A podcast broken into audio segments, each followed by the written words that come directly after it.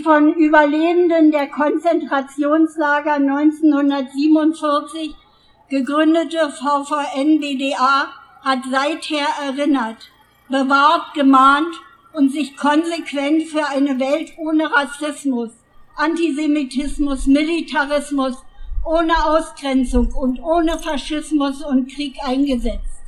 Sie hat dafür gesorgt, dass der Schwur der Häftlinge von Buchenwald im Gedächtnis bleibt. Sie war immer und überall dort aktiv, wo es darum ging, die historischen Erkenntnisse zu bewahren. Wie wir auf der ganzen Welt erleben und aus der Geschichte gelernt haben, gibt es keine Garantie, dass in einer parlamentarischen Demokratie nicht rechte Faschisten an die Macht kommen und die Macht benutzen, um die Demokratie Stück für Stück abzuschaffen. Wir sind hier in unserem Land dafür verantwortlich, dass das nicht geschieht. Alle zusammen gegen eine zweite Welle.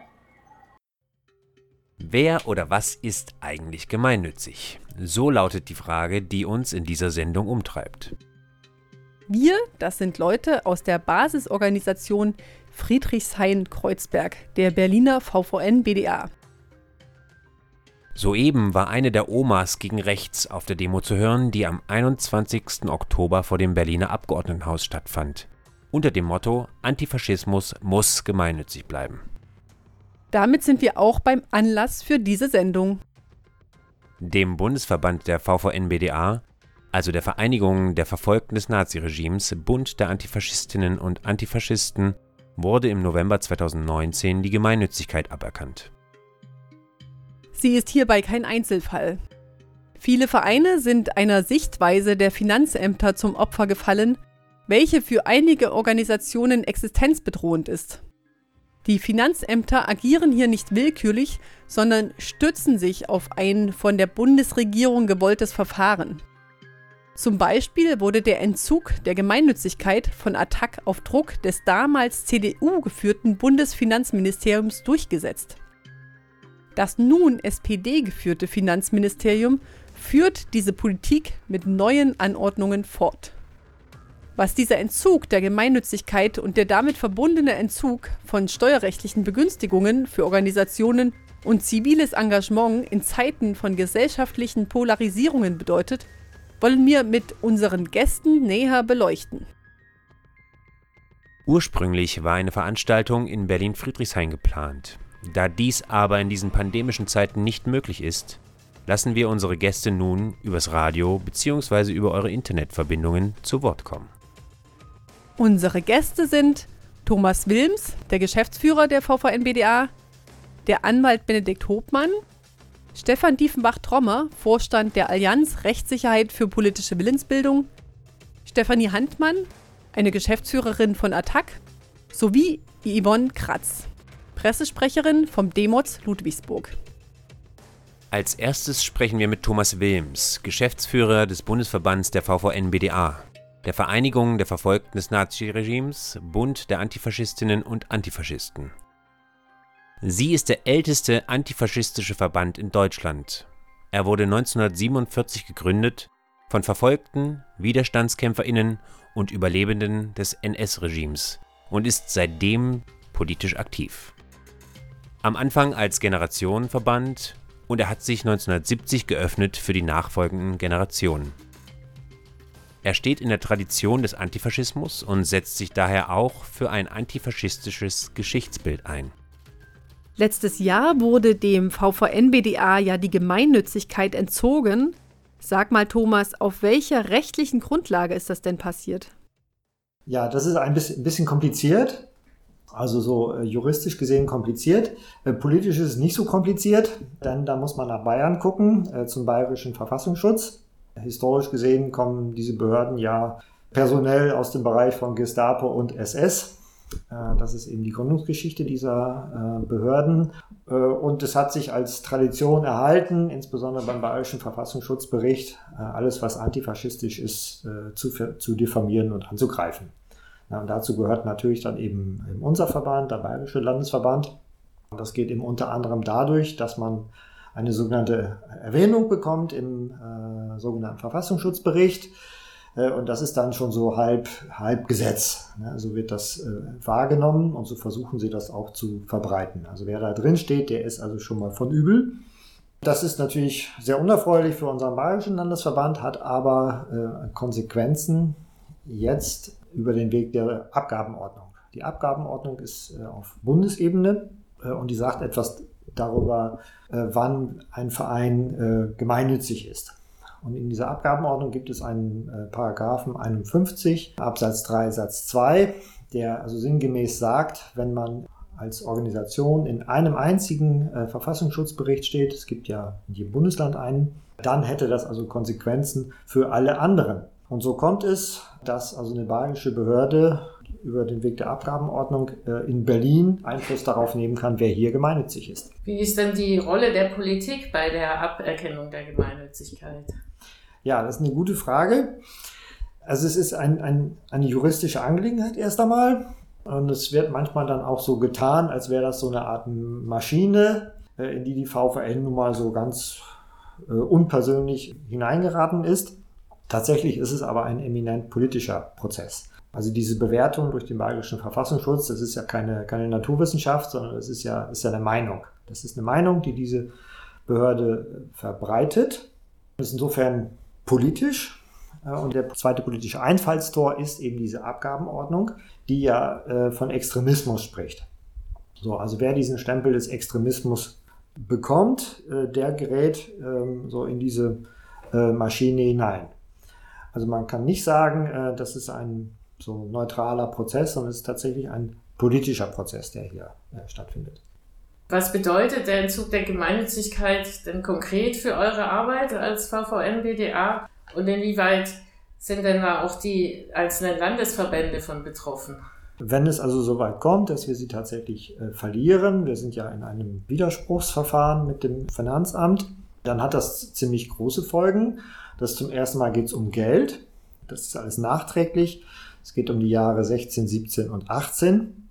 Das bedeutet, dass man also nachträglich versteuert wird. Diese Steuerforderungen wurden äh, schon erhoben gegen uns und das ist also eine fünfstellige Zahl, um die es da geht. Im Moment ist die gestundet. Also das, wir müssen nicht zahlen, bevor dieser Widerspruch abschließend behandelt ist. Wenn wir verlieren, dann werden diese rückwirkenden Bescheide fällig. Und das ist sozusagen der Einmaleffekt. Der äh, Dauereffekt ist der, dass man auch für die Zukunft dann anders versteuert wird. Zum Beispiel, ähm, also die, unser Online-Shop wird anders versteuert und die Seminare, die wir durchführen. Äh, und das macht natürlich einen ganz erheblichen Unterschied. Außerdem hat man dann als äh, nicht gemeinnütziger Verein, ist man in einer ganz anderen Situation, wenn es um Veranstaltungen geht. Also wenn man Räume mieten will oder wenn man im öffentlichen Raum einen, einen Infotisch durchführen will, dann wird man wie behandelt wie eine Firma. Und darauf läuft es eigentlich hinaus. Also man verliert diesen Vorteil der äh, Gemeinnützigkeit und wird behandelt, als wäre man BMW oder so. Äh, aber wir haben natürlich nicht das Geld wie BMW. Und darüber hinaus hat es einen, geht es um Stigma, sage ich mal. Äh, wenn einem Verband die Gemeinnützigkeit entzogen wird, dann kommt das so an in der Öffentlichkeit, also die, die, die sind irgendwie nicht in Ordnung. Ne, die sind moralisch nicht okay, die haben irgendwas falsch gemacht, die sind, die sind nicht wie das Rote Kreuz, also ehrenhaft und so. Es, es wird einem praktisch die Ehre entzogen. Und dadurch wird man an den, so an den Rand gedrängt und von Roten Kreuz und AWO und so weiter äh, separiert als irgendwie so ein Schmuddelkind. Das ist vielleicht noch sogar das Wichtigste, was bei solchen Sachen herauskommen kann. Und da war jetzt die Frage nach den Landesvereinigungen. Ne? Ja. ja, also es geht im, im Moment um die Bundesvereinigung äh, und dahinter natürlich um die äh, Bayerische Landesvereinigung. Aber man kann sich gut vorstellen, ähm, also wenn die Bundesvereinigung fällt, äh, was die Gemeinnützigkeit angeht, dann ist, muss man davon ausgehen, dass es also auch Auswirkungen haben wird auf unsere Landesvereinigungen, die steuerrechtlich gesehen selbstständig sind, und auch auf unsere Kreisvereinigungen. Was sind denn deiner Meinung oder eurer Meinung nach die Ursachen für diese Angriffe auf die Vereinigung der Verfolgten des Naziregimes und wie ist es politisch einzuordnen? Also wenn man sozusagen die ganz lange Zeitlinie aufmacht, ist es natürlich überhaupt nicht erstaunlich. Also unser Verband hat ja seit 1947 Probleme mit dem Staat, also kulminierend in einem äh, Verbotsprozess gegen unsere Organisation 1959, 60. Äh, den haben wir zwar gewonnen, aber äh, viele Probleme hat es über die Jahrzehnte immer gegeben. Das ist also insofern jetzt nicht erstaunlich. Allerdings ist es so, die Situation schien sich ja verbessert zu haben seit etwa Anfang der äh, 2000er Jahre. Aber die letzten äh, vier, fünf Jahre, würde ich sagen, ähm, hat sich das wieder gedreht. Interessanterweise parallel zum Aufstieg der AfD. Also unsere Probleme sind also in, in diesem Bereich von Behörden und so, äh, die sind also wieder gewachsen. Gibt es noch andere Gründe? Da müssen wir ein bisschen ausholen. Es, äh, es ist ja nicht nur die VVN-BDA, die hier solche Probleme hat. Also unser Problem ist ein bisschen speziell, eben wegen der äh, Verfassungsschutzgeschichte, aber auch sehr viele andere Vereine, die äh, sagen wir mal, im weitesten Sinne fortschrittlich sind, ähm, haben auch Gemeinnützigkeitsprobleme. Äh, sehr bekannt sind äh, Attac und Campact. Und das wirft dann doch Fragen auf. Ne? Warum wird jetzt einem Fußballverein Probleme gemacht, der in, in der Halbzeitpause ein antifaschistisches oder antirassistisches Statement abgibt? Äh, warum passiert das eigentlich? Ich, ich glaube, der Hintergrund ist folgender. Das ist der generelle Vertrauensverlust gegenüber politischen Parteien. Das Vertrauen gegenüber Parteien sinkt und das Vertrauen gegenüber NGOs und zivilgesellschaftlichen Organisationen steigt. Und mein Eindruck ist tatsächlich, dass den Parteien das sehr unangenehm ist. Also jetzt quer durch die Bank. Und dass äh, sie im Grunde ein Interesse haben, ihre Position im Bereich der politischen Willensbildung äh, auch auf diesem Wege absichern wollen. Das ist ein böses Wort von mir, ich weiß das, aber das ist leider äh, mein Eindruck. Die VVN macht ja zurzeit eine Kampagne, Antifaschismus ist gemeinnützig. Kannst du uns dazu noch etwas sagen? Die Geschichte, über die wir sprechen, die, die setzte ja letzten äh, Sommer ein und im November kam, kam dieser Bescheid und das hat uns natürlich schwer getroffen und, und aufgerüttelt. Aber wir konnten dann merken, dass es sehr, sehr viele äh, Menschen aufrüttelt und besorgt. Es gab eine sehr breite Solidarisierung äh, mit unserer Organisation, von anderen Organisationen, von vielen, vielen Menschen, die uns unterstützt haben, äh, mit Spenden und mit ja, neuen Mitgliedern. Wir haben also seit dieser Zeit etwa zweieinhalbtausend neue Mitglieder aufnehmen können. Das ist also sehr, sehr gut. Und wir haben vieles, viele Statements bekommen und die verwenden wir jetzt auch, sage ich mal, äh, durch eine breite Social-Media-Kampagne oder äh, zum Beispiel jetzt an dieser Kundgebung vom äh, Abgeordnetenhaus, die wir durchgeführt haben. Das ist sozusagen das Gute an der ganzen Geschichte. Du hast ja vorhin auch schon erwähnt, dass es viele Organisationen, also gerade linke antifaschistische Organisationen auch betrifft, dass denen die Gemeinnützigkeit aberkannt wird. Gibt es auch Ideen, was gemeinsam dagegen getan werden kann? Ja, es wird ja gemeinsam was dagegen. Es gibt äh, die, also einen Zusammenschluss äh, von Betroffenen, will ich mal sagen. Das ist die Allianz für Rechtsstaatlichkeit in der politischen Willensbildung. Da sind wir Teil und äh, Ziel dieser Allianz ist die Erschaffung eines fortschrittlichen Gemeinnützigkeitsrechts, möchte ich das mal nennen. Und das ist die, die bundesweite Ebene, auf der wir äh, arbeiten und hoffen natürlich auch Erfolg zu haben.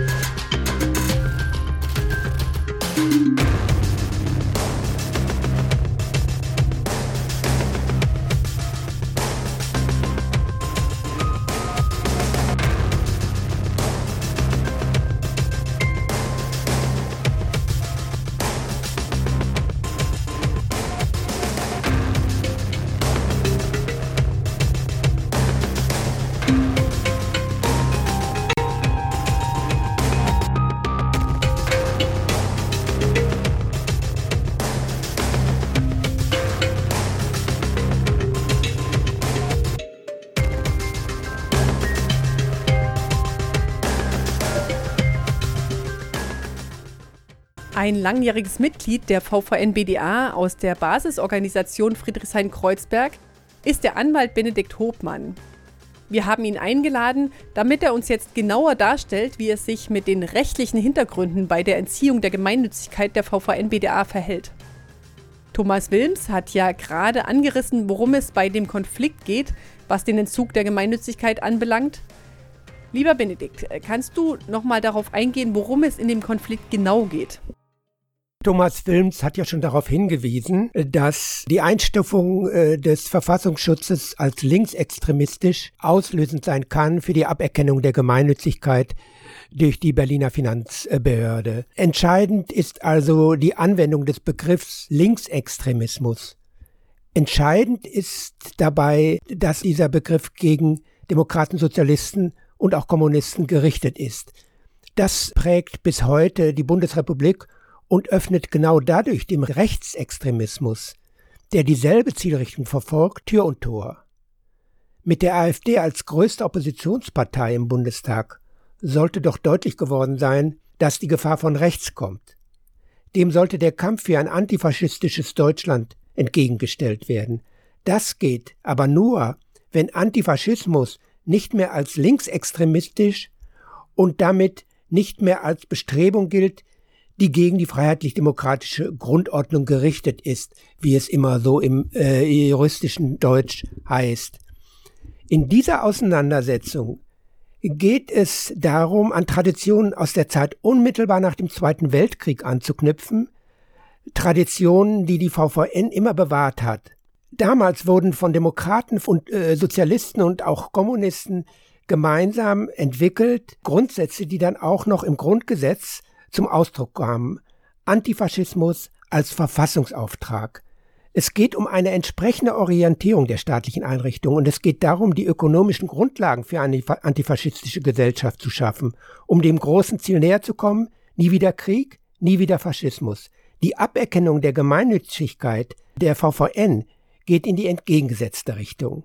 Bei dieser Frage geht es nicht nur um die bayerische Verfassungsschutzbehörde, denn auch das Verwaltungsgericht München hat die Wertung der VVN BDA durch den bayerischen Verfassungsschutz als linksextremistisch beeinflusst gebilligt und damit vielleicht ein noch verheerenderes Zeichen gesetzt als die Verfassungsschutzbehörde selbst.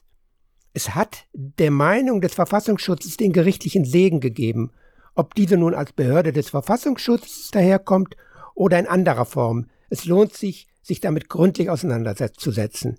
Der stellvertretende Vorsteher des Berliner Finanzamts für Körperschaften hatte keinerlei Probleme, in einem Gespräch mit der VVN BDA sämtliche Argumente des Verwaltungsgerichts München zu übernehmen, die das Verwaltungsgericht seinerseits vom Verfassungsschutz übernommen hatte. Kannst du das auch an einem konkreten Beispiel belegen? Ich äh, möchte das an dem Beispiel der Blockaden belegen.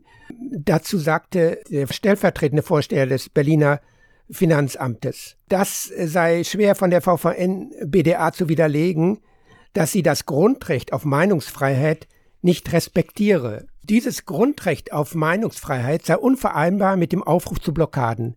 Das Berliner Finanzamt meint wörtlich, in dieser Hinsicht würde es wohl schwierig sein, Zweifel auszuräumen. Dabei geht es äh, konkret um den Aufmarsch von tausenden Nazis aus ganz Europa im Jahr 2010 in Dresden. Dazu, äh, zu dieser Blockaden hatte auch die VVN BDA aufgerufen. Jetzt ist die Frage, worauf kommt es an, wenn man diese Blockaden gutheißen will? Letztlich kommt es darauf an, dass die Zivilgesellschaft damals und auch die VVN BDA das ersetzt hat, was eigentlich Aufgabe des Staates ist. Das heißt, entscheidend ist die Frage, hätte die Demonstration von mehreren tausend Nazis am 13.02.2010 in Dresden aus Anlass des 65. Jahrestags der alliierten Bombardierung verboten werden müssen. Wenn der Nazi-Aufmarsch hätte verboten werden müssen, dann sind die Blockadeaktionen dagegen jedenfalls kein Verstoß gegen die Demonstrations- und Meinungsäußerungsfreiheit, denn dann hätte es diese Freiheit für die Nazis in Dresden nicht geben dürfen. Ein Verbot wäre jedenfalls juristisch vertretbar gewesen.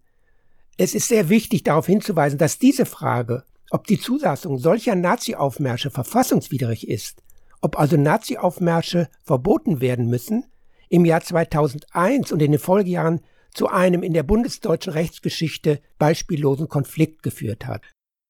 Das Oberverwaltungsgericht Münster hatte in mehreren Entscheidungen das Verboten von Nazi-Kundgebungen durch die örtlichen Behörden bestätigt. Doch das Bundesverfassungsgericht kippte sämtliche Entscheidungen dieses Oberverwaltungsgerichts Münster. Dr. Bertrams, der Vorsitzende des Oberverwaltungsgerichts Nordrhein-Westfalen, kommentierte das so. Eine wehrhafte Demokratie muss dem entgegentreten, diesen Nazi-Aufmärschen, und dafür sorgen, dass ihr nicht irgendwann von geschichtsblinden Barbaren die Luftröhre zum Atmen genommen wird. Dr. Bertrams verabschiedete sich im Jahr 2013 in den Ruhestand, wiederholte aber diese Kritik an der Rechtsprechung des Bundesverfassungsgerichts immer wieder. Zuletzt am 24. Juni 2019 im Kölner Stadtanzeiger. Der liberale Umgang des Bundesverfassungsgerichts mit der Meinungsfreiheit von Neonazis hat meines Erachtens einen hohen Anteil an der zunehmenden Unverfrorenheit ihres Auftretens und daran, dass diese Neonazis bei uns ein bedrohliches Klima geschaffen haben. Ein schwerwiegender Vorwurf an das Bundesverfassungsgericht. Wie würdest du die Kritik an der Aberkennung der Gemeinnützigkeit der VVN BDA, wie würdest du die zusammenfassen? Ich würde das so zusammenfassen. Der Begriff Linksextremismus wird so ausgefüllt, dass jedes ernsthafte antifaschistische Handeln in die Nähe des Linksextremismus gerückt werden kann. Das ist unvereinbar mit der antifaschistischen Prägung des Grundgesetzes. Das hinter der Aberkennung der Gemeinnützigkeit stehende Ziel kann so beschrieben werden. Zivilgesellschaftliches Handeln soll nicht politisch und politisches Handeln soll nicht antifaschistisch sein. Du bist ja auch bei der VVN BDA hier in Berlin. Was würdest du sagen, sollten wir diesen Angriff auf die gemeinnützigen äh, linken Vereine, was sollten wir dem entgegensetzen? Der Kampf dagegen kann nur geführt werden, indem das Ziel, das hinter der Aberkennung der Gemeinnützigkeit steht, umgedreht wird. Es muss gelten, zivilgesellschaftliches Handeln, das politisch und politisches Handeln, das antifaschistisch ist, sind gemeinnützig.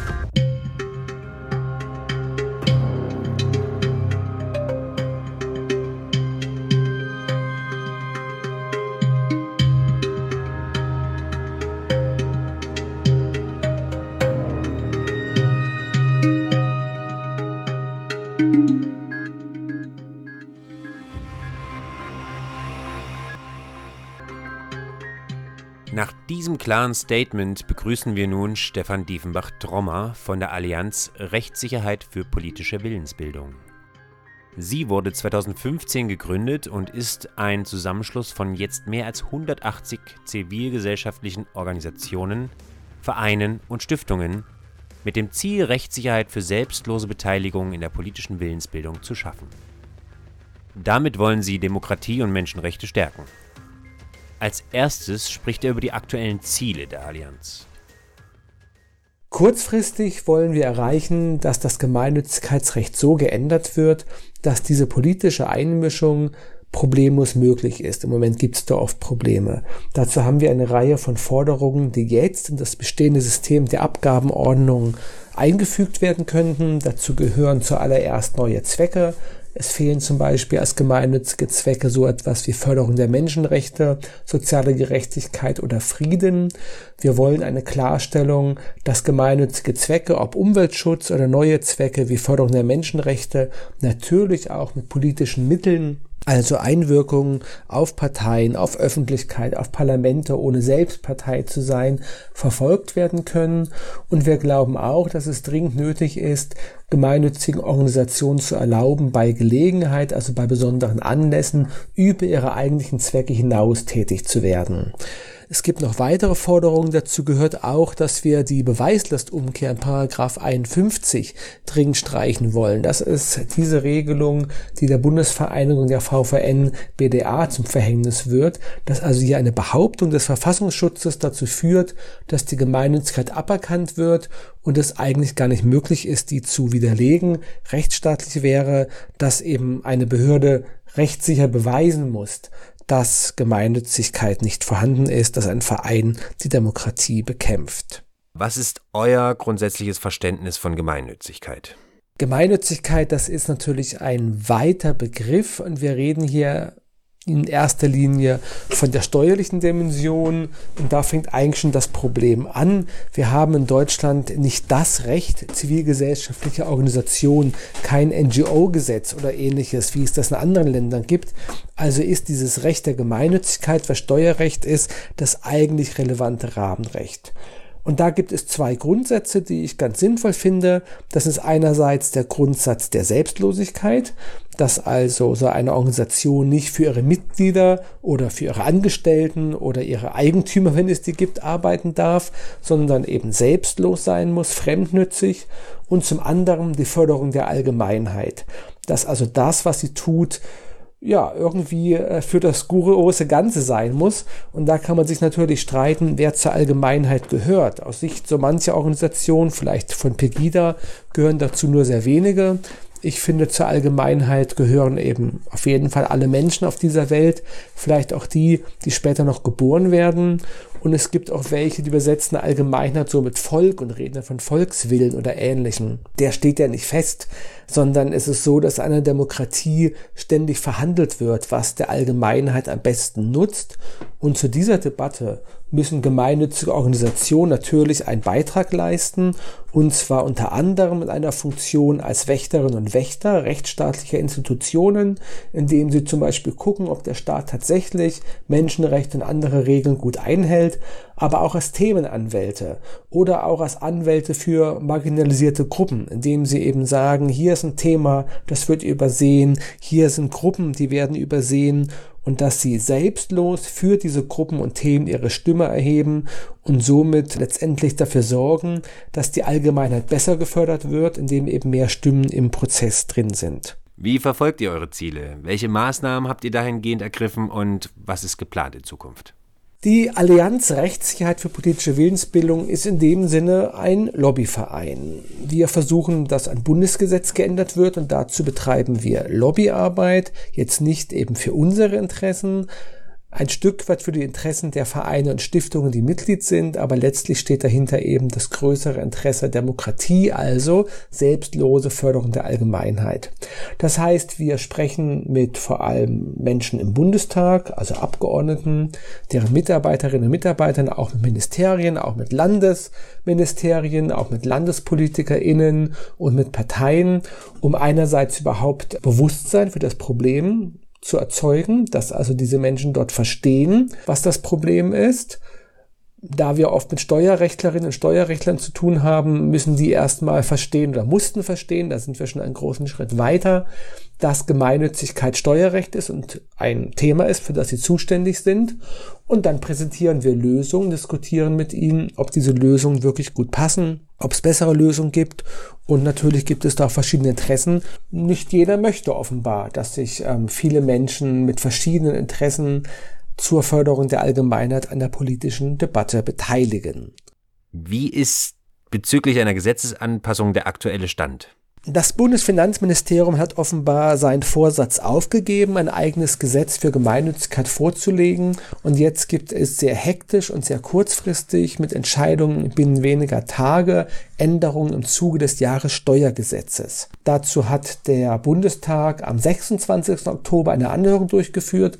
So wie es im Moment aussieht, wird dieses Gesetz neue Zwecke bringen aber leider noch nicht Förderung der Menschenrechte, Frieden oder soziale Gerechtigkeit, wohl aber zum Beispiel Klimaschutz oder eine Stärkung der Rechte von Homosexuellen und Transsexuellen. Das ist etwas kompliziert formuliert im Gesetz. Und es gibt auch den Versuch zumindest, diese politische Tätigkeit für gemeinnützige Zwecke abzusichern. Das wären große Fortschritte, wenn es auch noch lange nicht ausreicht, aber nach aktuellem Stand ist noch keineswegs sicher, ob das in der Koalition eine Mehrheit bekommt. Du hast ja in deinen Antworten ein Idealbild von Gemeinnützigkeit gezeichnet. Was können Einzelpersonen oder Organisierungen tun, um die Entwicklung dahingehend zu beeinflussen? Es ist total wichtig, dass gemeinnützige Organisationen äh, sich nicht irgendwie verstecken und ganz unpolitisch tun und immer auf andere zeigen, die Probleme haben und sagen, wir sind ganz brav, sondern dass sie rausgehen und sagen, natürlich sind wir auch politisch. Also letztendlich auch jeder, der bestimmte Hilfsangebote macht, Tafeln, wer mit Flüchtlingen arbeitet, wer für die Rechte von Frauen und Männern gleiche Rechte arbeitet, nimmt ja auf politische Willensbildung Einfluss, hat eine politische Mission. Und das ist ganz normal und selbstverständlich. Es sind nicht irgendwie ein paar Parias, die versuchen, mit Gemeinnützigkeit Politik zu machen, sondern das ist politisch, sich für die Gesellschaft zu engagieren. Und ich wünsche mir, dass möglichst viele Vereine und Initiativen das klar und deutlich sagen und sagen, natürlich sind wir politisch, aber nicht parteipolitisch. Wir machen das nicht, weil wir selbst ins Parlament wollen, weil es unsere Interessen sind, weil wir Partei X oder Y unterstützen wollen, sondern wir wollen eine bessere Welt für alle Menschen und deshalb engagieren wir uns und das ist gemeinnützig und wir brauchen dazu für dieses Engagement Rechtssicherheit. Das ist wichtig, das laut und deutlich zu sagen, sich dazu zu bekennen und natürlich dürfen noch mehr Vereine gerne unserer Allianz beitreten, denn ich glaube, es gibt nicht nur 175 Vereine in Deutschland, die sich so politisch engagieren. Soweit Stefan Diefenbach-Trommer von der Allianz Rechtssicherheit für politische Willensbildung. Er hat ja in seinem letzten Statement betont, wie wichtig es seiner Meinung nach ist, dass gemeinnützige Vereine hier politische Meinung nach außen tragen und dazu stehen. Da es politisch ist, sich für die Gesellschaft zu engagieren.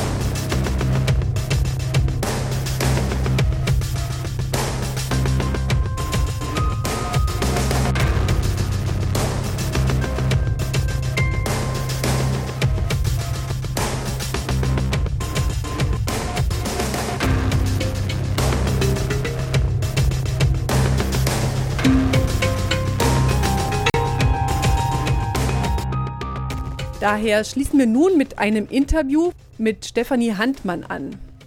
Sie arbeitet seit 18 Jahren bei Attac und ist seit 10 Jahren Geschäftsführerin für Kampagnen und politische Projekte. Attac war die erste bundesweit bekannte Organisation, der die Gemeinnützigkeit durch eine Entscheidung des Frankfurter Finanzamtes aberkannt wurde.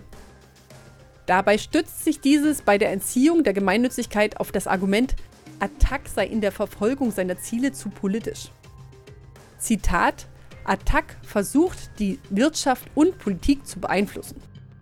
Zu diesem Vorwurf sagt Stefanie Handmann, ja, dieser Vorwurf, äh, zu politisch zu sein, ist ja für sich genommen schon ziemlich absurd, äh, denn man kann die Sphären Gemeinnützigkeit und Politik ja nicht irgendwie sauber voneinander trennen. Das Gemeinnützige ist häufig zwangsläufig politisch will das mal kurz erläutern. Also wenn wir uns zum Beispiel für einen gerechten Welthandel einsetzen, also so gegen sogenannte Freihandelsabkommen wie TTIP oder CETA, dann nutzen wir dafür selbstverständlich auch Mittel, um politischen Druck auszuüben. Also wir sammeln zum Beispiel Unterschriften und veranstalten Demonstrationen, weil es ja genau darum geht, für eine andere, eine bessere Politik zu streiten. Und Attac setzt sich an vielen Stellen für eine andere Politik ein, zum Beispiel gegen Steuerflucht und für Steuergerechtigkeit, für eine gerechtere Verteilung des Reichtums, äh, gegen die Privatisierung öffentlicher Güter. Und zu all diesen Themen ähm, machen wir vor allem Bildungsarbeit, aber Bildungsarbeit wirkt nun mal politisch. Ja? Das ist ja so im Wesen auch von politischer Bildungsarbeit angelegt. Bildungsarbeit, ja, noch ein Satz vielleicht dazu, weil Bildungsarbeit ist so häufig ein bisschen missverstanden und das Gericht und das Finanzamt verstehen das offenbar auch nicht richtig. Bildungsarbeit findet halt nicht in einem luftleeren Raum statt, sondern in einem gesellschaftlichen Kontext. Und das hat auch Folgen auf die Menschen. Ja, das ist ja das Ziel von Bildungsarbeit, dass wir Menschen dazu befähigen wollen, sich einzumischen in die Entscheidungen, die sie selbst betreffen. Das ist das Wesen von Demokratie. Wie bewertet ihr diese Beurteilung politisch? Ja, das ist immer ein bisschen schwierig zu sagen, weil das teilweise natürlich dann auch äh, schnell ins Spekulative abrutscht. Es gibt auch verschiedene Phasen. Also ich bin mir gar nicht so sicher, ob die allererste Entscheidung des Finanzamtes, also des zuständigen Sachbearbeiters im äh, Frankfurter Finanzamt tatsächlich eine politische Entscheidung war. Sicher wurde Attac in Frankfurt als Störenfried wahrgenommen. Zum Beispiel hatten wir uns ja damals bei den Blockupy-Protesten in der Folge der Finanzkrise auch beteiligt. Und es kann gut sein, dass der zuständige Finanzbeamte halt mal gucken wollte, was passiert, wenn, wenn man so einer unbequemen Organisation Steine in den Weg legt.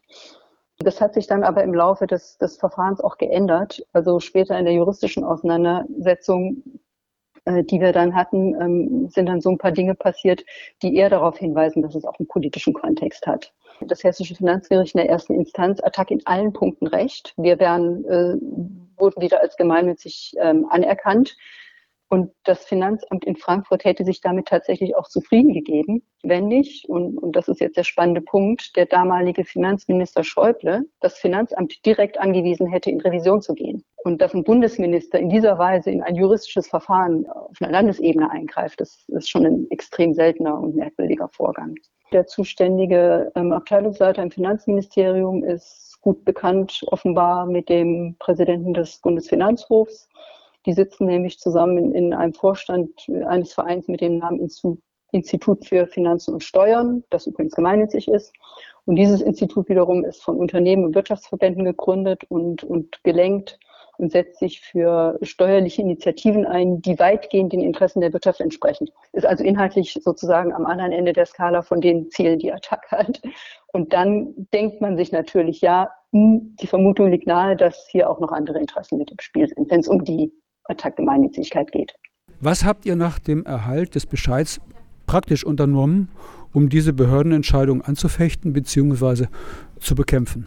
Der Rechtsweg ist lang, das ist sechs Jahre her. Wir hatten das schon erwähnte äh, Urteil in der ersten Instanz, das zu unserem Gunsten ausging. Dann hatten wir das Revisionsverfahren, das vom BFH geführt wurde. Und da wird es ähm, schwierig, denn der Bundesfinanzhof hat im Februar 2019 ein sehr äh, verheerendes Urteil für die Zivilgesellschaft gesprochen. Es hat nämlich darin festgelegt, dass politische Bildung in geistiger Offenheit stattfinden müsse. Politische Bildung sei dann nicht gemeinnützig, wenn sie versuche, die öffentliche Meinung im Sinne der eigenen Auffassung zu beeinflussen. Und das ist eine total neue, auch völlig verengte Definition von politischer Bildung. Und damit versucht der BFH halt auch zu, zu bestimmen, was politische Bildung darf und was nicht und welche Organisationen sich in äh, vermeintlich tagespolitische Debatten einmischen dürfen. Also diese starke Einschränkung dieses Zwecks der politischen Bildung ist tatsächlich eine Verschlechterung weil das nämlich jetzt wiederum Auswirkungen hat auf alle Vereine, die politische Bildung in ihrer Satzung stehen haben. Und das sind gar nicht so wenige.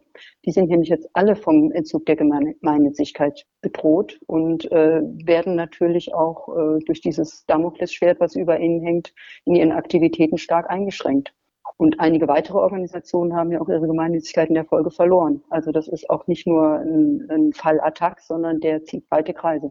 Was erwartet ihr aktuell an Veränderungen in Bezug auf die Abgabenverordnung auf Seiten der Behörden? Wir erwarten als erstes vor allem eine Erweiterung des Zweckkatalogs der gemeinnützigen Zwecke um äh, bestimmte Sachen, die da jetzt bis einfach noch nicht drinstehen. Das wären zum Beispiel soziale Gerechtigkeit, Förderung von Menschenrechten, Förderung des Klimaschutzes, des Friedens und der Gleichstellung der Geschlechter. Das sind alles Zwecke, die dort drin fehlen und mit denen ähm, Organisationen es weitaus einfacher hätten, als Gemeinnützigkeit äh, ähm, anerkannt zu werden. Wir brauchen außerdem wie ich vorher schon gesagt habe, unbedingt eine Neuauslegung des Zwecks der politischen Bildung, dass auch die Verfolgung des eigenen Zwecks mit politischen Mitteln nicht gemeinnützigkeitsschädlich sein kann. Und viertens brauchen wir die Möglichkeit, dass Vereine sich in Einzelfällen auch über den eigenen Satzungszweck hinaus engagieren können. Also dass zum Beispiel ein Fußballverein auch für eine Demo gegen Rassismus aufrufen darf. Das ist nämlich bisher äh, nicht möglich. Es wird zwar häufig im Rahmen einer Kulanzregelung ähm, nicht moniert, aber auch da braucht es Rechtssicherheit. Welche gemeinsamen Schritte sollten die betroffenen Organisationen in der nächsten Zeit tun, um ihrer politischen Ausgrenzung möglichst wirksam zu begegnen? Was die Frage, was man tun kann, angeht. Ganz wichtig ist, dass sich äh, betroffene oder potenziell betroffene Organisationen der Allianz Rechtssicherheit für politische Willensbildung anschließen. Ich denke, das ist total wichtig und äh, gerade jetzt ist ganz viel in Bewegung. Im November wird im Rahmen des neuen Jahressteuergesetzes die ganze Frage auch im Bundestag debattiert und äh, Druck auf die Abgeordneten da eine vernünftige Abgabenordnung und ein vernünftiges Gemeinnützigkeitsrecht sich dafür einzusetzen, kann auf keinen Fall schaden.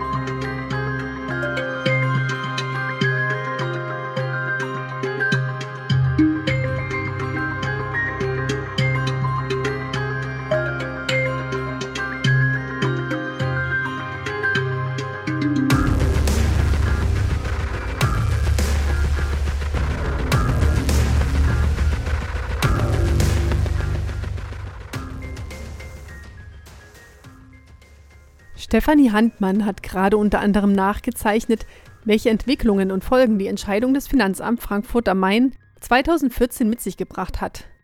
Ja, und diese Entscheidung des Frankfurter Finanzamtes hatte auch auf andere gemeinnützige Organisationen Einfluss. So zum Beispiel auch auf das Demokratische Zentrum Verein für politische und kulturelle Bildung, kurz DEMOTS. Es ist ein soziokulturelles Zentrum in Ludwigsburg. Dort wird bürgerschaftliches Engagement gefördert. Es geht hier um die Teilhabe von Menschen. Sie fördern eine aktive Zivilgesellschaft, was auch heißt, dass die Räume ehrenamtlich bespielt werden. Im Demods finden Lesungen und Konzerte statt. Zudem arbeiten sie auch zum Schwerpunkt der politischen Bildung. Das heißt, sie halten viele Vorträge zu unterschiedlichen gesellschaftlichen Themen, um Debatten voranzutreiben. Yvonne Kratz, mit der wir uns nun unterhalten, hat die Aufgabe der Pressesprecherin im Zusammenhang mit der Gemeinnützigkeit inne. An sich ist sie Teil des Organisationsplenums, was sich einmal die Woche trifft und alle Veranstaltungen und auch vereinsrechtliche Sachen organisiert. Liebe Yvonne, bei unserer Veranstaltung geht es ja um die Frage, wer oder was ist gemeinnützig? Vor welchen Problemen steht ihr in diesem Zusammenhang und was ist eure Story dazu? Unsere Problematik mit dem Finanzamt hat quasi vor circa zwei Jahren angefangen. Es gab damals eine Regelüberprüfung, die wird bei allen Vereinen durchgeführt, die gemeinnützig sind, alle drei Jahre und das ähm, zuständige Finanzamt in Ludwigsburg hat damals eben gesagt, dass sie uns nicht die Gemeinnützigkeit gerade geben können, weil sie noch auf den Ausgang ähm, des Verfahrens um Attac gewartet haben. Und als dann eben bei Attac der Bundesfinanzhof das Urteil gefällt hat, hat ähm, das Finanzamt in Ludwigsburg diese Gesetzesverschärfung auf uns auch angewendet. Also wir haben quasi ein Schrieb bekommen, in dem gesagt wurde, dass wir auf der einen Seite politische Bildung nicht in geistige Offenheit praktizieren würden, weil wir zum Beispiel auf unserer Homepage schreiben, dass wir Interesse an antifaschistischer Politik haben oder dass wir überparteilich sind, aber nicht werteneutral und trotzdem politisch positionieren. Und der andere Vorwurf damals war eben auch noch der, dass wir die Allgemeinheit nicht fördern würden, weil wir im Augen des Finanzamts irgendwie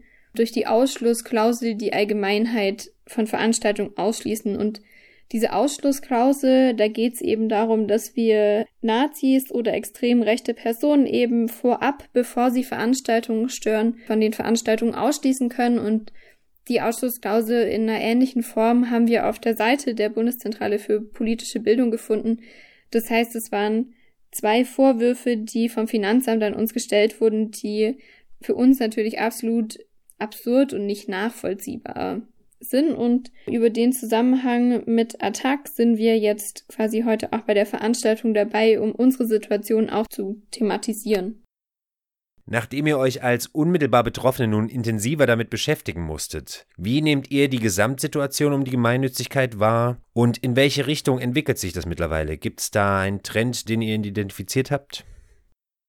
Tatsächlich haben wir uns bis zur Aberkennung der Gemeinnützigkeit durch das Finanzamt gar keine Gedanken gemacht, wie so der Zusammenhang zwischen eben dem Gemeinnützigkeitsrecht der Abgabeordnung und dem zivilen Engagement ist, weil wir in unserer alltäglichen Arbeit, die wir leisten, das als selbstverständlich wahrgenommen haben, dass das, was wir tun, eben gemeinnützig ist. Und in unserem Verständnis, also wie man gemeinnützig versteht, eben dem Gemeinwohl dient. Wir arbeiten selbstlos, es gibt keine Gewinnorientierung und es wird alles ehrenamtlich organisiert. Wir orientieren uns an Menschenrechten, an Werten, die in einer demokratischen Gesellschaft wichtig sind. Deshalb war das für uns nie Thema und die Gemeinnützigkeit für uns aber so, wie wir es jetzt wahrnehmen, auch quasi als eine Art der Würdigung, die Vereinen eben auch hilft, wahrgenommen zu werden. Also tatsächlich geht es dann nicht nur um steuerliche Vorteile, sondern auch eben um eine gewisse Anerkennung und die ganze Thematik um die Gemeinnützigkeit ist jetzt eben erst mit dem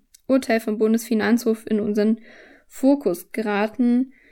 Was wir uns vor allem auch die Frage stellen, ist so die Nicht-Nachvollziehbarkeit des Verhältnisses, wer gemeinnützig ist und wer nicht. Also auf der einen Seite ist natürlich, niemand muss irgendwo angeben, dass der Verein gemeinnützig ist oder die GmbH. Das gibt kein Verzeichnis, aber es sind ja schon viele Fälle jetzt bekannt geworden, wo es einfach nicht nachvollziehbar ist, warum Vereine gemeinnützig sind. Es gibt ähm, rechte gemeinnützige Vereine oder beziehungsweise ehemals gemeinnützig ähm, wie diesen Uniter-Verein in Stuttgart, die sich eben wie auf den Tag X vorbereitet haben mit Waffen, das waren Polizisten und Bundeswehrsoldaten oder eben es gibt ganz viele Vereine aus der Waffenindustrie, die gemeinnützig sind und das ist nicht das, was in unserem Auge dem Gemeinwohl dienlich ist. Deshalb stellen wir uns vor allem grundlegend die Frage, okay, was ist denn dieses gemeinnützig überhaupt? Und wir haben auch einfach den Eindruck, dass es Gemeinnützigkeit wie eine Bremse gegen fortschrittliche linke Bewegung genutzt wird. Es gibt eine große Rechtsunsicherheit für Vereine wie unseren und es gibt einen unglaublichen Spielraum für ähm, Beamtinnen in Finanzämtern, die entscheiden dürfen, wie sie möchten, weil eben die rechtlichen Grundlagen fehlen. Deshalb sind unsere Beobachtungen vor allem, also wir sind tatsächlich beunruhigt mit dem, wo sich das Gemeinnützigkeitsrecht gerade hin entwickelt und eben auch es besteht natürlich auch die Angst, dass sich viele Vereine nicht mehr politisch engagieren, weil sie Angst haben, ihre Gemeinnützigkeit zu verlieren, weil sie Angst haben, dadurch dann eben auch irgendwie Fördergelder zu verlieren. Also sehen wir das als große Bremse für zivilgesellschaftliches Engagement, das wir gerade in Zeiten wie diesen irgendwie, wie die AfD immer stärker wird, doch wirklich dringend brauchen. Was ist eure Auffassung von Gemeinnützigkeit und wie muss das entsprechend gesetzlich geregelt sein bzw. werden? Gemeinnütziges Handeln bedeutet für uns, sich ähm, selbstlos für das Wohl der Allgemeinheit einzusetzen. Für uns sind ganz, ganz viele Sachen eigentlich gemeinnützig, die aber gar nicht ausreichend berücksichtigt werden in äh, der aktuellen Abgabeordnung, zum Beispiel politisches Engagement. Das ist in unseren Augen ein ganz, ganz wichtiger Punkt, der gemeinnützig sein sollte, weil es eben vor allem darum geht, Menschen, Menschen zu motivieren, Menschen zu empowern, sich politisch zu beteiligen. Also man kann viel Teilhabe fordern, wenn man dann aber nicht auch den Menschen die Möglichkeit lässt, sich in den Institutionen ihrer Wahl politisch zu betätigen. Und das bedeutet eben auch Bildung. Also selbst aktiv zu werden, ist ein ganz, ganz großer Teil politischer Bildung, der eben durch das aktuelle Gemeinnützigkeitsrecht ausgebremst verhindert wird. Und was wir da eben fordern, ist, dass die Abgabeordnung angepasst werden muss, was bis jetzt nicht passiert ist. Ganz konkret muss die Liste der gemeinnützig anerkannten Zwecke erweitert werden. Es fehlen zum Beispiel so Sachen wie der Einsatz für die Menschenrechte oder eben die Stärkung der Demokratie und das kann in der Zeit, wie sie heute ist, einfach nicht der Fall sein. Da muss ganz, ganz schnell eine Angleichung an die aktuellen Thematiken her, Klimawandel, also eben im weiteren Sinne der Umweltschutz ist auch nicht so stark vertreten, dass das den aktuellen ähm, Problematiken irgendwie entsprechen würde. Und was es auch braucht, ist ein besserer Rechtsschutz für zivilgesellschaftliche Organisationen gegen Extremismusvorwürfe, dass eben sowas, wie es jetzt bei der VVN der Fall ist mit der Aberkennung, dass das nicht passieren kann. Der dritte Punkt ist noch der Abbau staatlicher Hindernisse, dass eben europäische zivilgesellschaftliche Organisationen besser zusammenarbeiten können. Da sind auch bis jetzt noch Hindernisse in der Abgabeordnung, die das bremsen. Ja, leider hat die Große Koalition so die Chance versäumt, jetzt eine notwendige Rechtssicherheit zu schaffen. Deshalb erachten wir es natürlich als weiterhin notwendig, sich für ein modernes und demokratiestärkendes Gemeinnützigkeitsrecht in der vor allem aktuellen Situation und für die Zukunft. Man weiß nicht, wie sich jetzt alles mit Corona weiterentwickelt. Soziale Ungleichheit als Stichwort, wie es da weitergeht. Da muss man sich definitiv weiter dafür einsetzen, dass das Gemeinnützigkeitsrecht überarbeitet wird. Dann wäre meine letzte Frage an dich. Was können wir alle als Individuum oder organisiert tun, um der von dir beschriebenen Negativentwicklung zu begegnen? Ich denke, dass ein ganz, ganz großer Punkt natürlich der ist, Öffentlichkeit für das Thema zu schaffen. Also im Frühjahr war das noch sehr publik, jetzt mit Corona ist das Thema der Gemeinnützigkeit doch sehr in Vergangenheit geraten, obwohl es gerade jetzt auch wieder wichtig wäre, eben drüber nachzudenken, wie die Zivilgesellschaft unterstützt wird und wie man hier breitere Möglichkeiten schaffen kann, dass zivilgesellschaftliche Organisationen, die zum Beispiel irgendwie bei Corona jetzt aktiv werden und eben aber auch eine politische Haltung haben, dass die Sicherheit haben, dass die Zugang zu finanziellen Mitteln haben und was man auch auf jeden Fall machen kann, vor allem Organisationen, gemeinnützige Vereine nicht zurückschrecken. Also es ist eine ganz, ganz große Gefahr, dass Vereine jetzt eben sich zurückhalten, Angst haben, dass wenn sie irgendwas tun, sie ihre Gemeinnützigkeit verlieren könnten. Und wir rufen aber dazu auf, wirklich ganz bewusst politisch sich zu positionieren und eine Haltung einzunehmen. Eben aus dem Prinzip, dass man doch zusammen stärker ist und dass man, wenn man alle gemeinsam eine gleiche Haltung vertritt, eben die, dass wir uns politisch positionieren müssen und müssen dürfen, dass wir dann stärker sind. Man kann ähm, die Gesellschaft für Freiheitsrechte ähm, unterstützen oder eben die Allianz Rechtssicherheit für politische Willensbildung, die ganz, ganz viel dazu arbeiten und eben zum Beispiel auch Gesetzesentwürfe vorantreiben. Und man kann eben auch noch als ein Punkt entweder als Individuum oder organisiert betroffene Organisationen unterstützen und supporten, da diese Streitereien um die Gemeinnützigkeit sind doch immer eine ziemliche Belastung, nicht nur ähm, finanziell, sondern auch personell. Und ich bin mir sicher, dass da alle wirklich dankbar sind um jede Hilfe, die von Menschen gebracht werden kann. Für uns zeichnet sich am Ende, wie am Ende so vieler Diskussionen über politische und gesellschaftliche Problemfelder, eine sehr vertraute Formel ab. Die Betroffenen müssen mehr miteinander reden, sich vernetzen und nach Möglichkeiten suchen, den aktuellen Trend umzukehren, um eine starke Zivilgesellschaft zu schaffen. Was auf den ersten Blick banal, ja schon abgedroschen erscheint, ist in der Praxis alles andere als einfach. Verteilen sich doch die gruppenspezifischen Aufgaben meist schon auf zu wenigen Schultern. Doch es handelt sich ja, wie es das Wort bereits ausdrückt, bei Gemeinnützigkeit nicht um einen Themenkomplex, welcher irgendwelche Sonderfälle von politischen Aktivistinnen betrifft. Obwohl gegenwärtig besonders progressive Gruppen benachteiligt werden, so betrifft es die Gesellschaft in ihrer gesamten Breite. Gerade in Zeiten, in denen Gesellschaften auf eine Zerreißprobe gestellt werden, braucht es das Engagement von vielen. Hierzu muss das Rad nicht zwangsläufig neu erfunden werden. Es gibt die Allianz Rechtssicherheit für politische Willensbildung mit ihren über 180 Mitgliedern.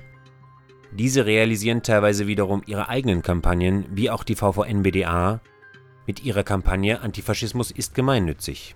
Als dessen Teil verstehen wir auch uns und unsere Sendung. Ja, jetzt bedanken wir uns für die wichtigen Inputs bei unseren InterviewpartnerInnen und möchten wie begonnen auch mit starken Worten von Maya von den Omas gegen Rechts unsere Sendung beschließen.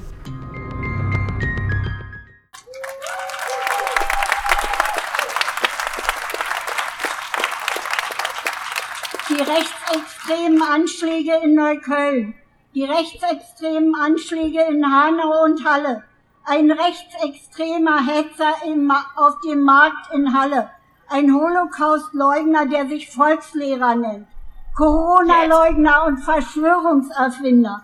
Und noch dazu die AfD, die überall in Parlamenten hetzt und sogar Faschisten als Meinungsführer unter sich duldet. Das lässt uns nicht ruhig schlafen.